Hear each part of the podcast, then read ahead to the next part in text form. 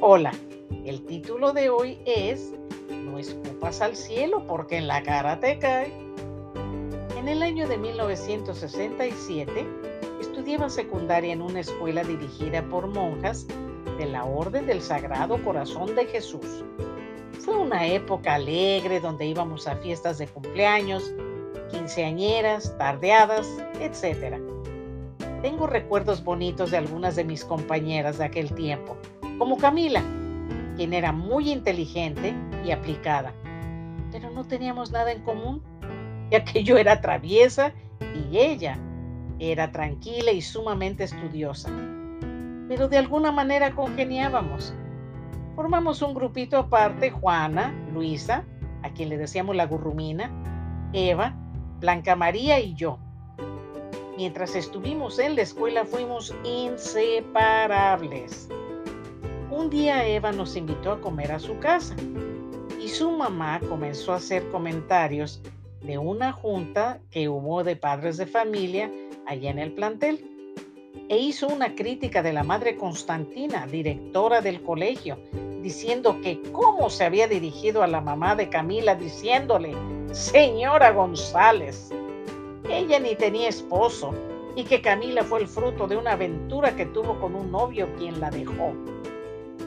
Ella le daba gracias a Dios de que sus hijas tenían un padre y una madre, como Dios manda.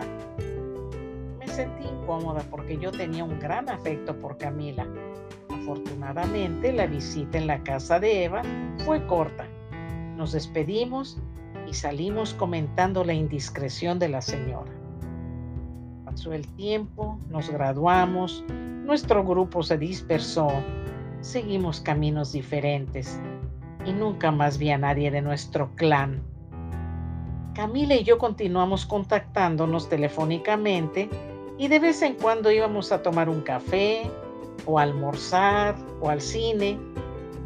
Y una mañana Camila me invitó a desayunar a un popular restaurante de aquel tiempo, el Vips.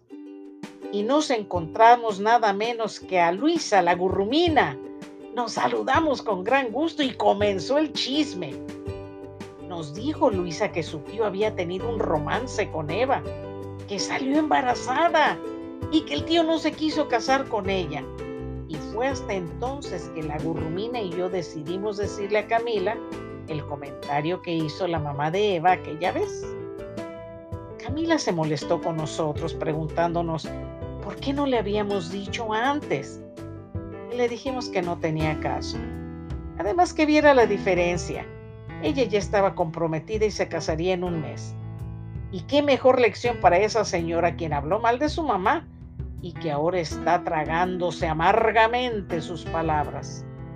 Charlamos, compartimos chismes y nos despedimos. Nunca más vi a Luisa, pero tuve el gusto de asistir a la boda de Camila y hasta conocí al pretendiente de su mamá.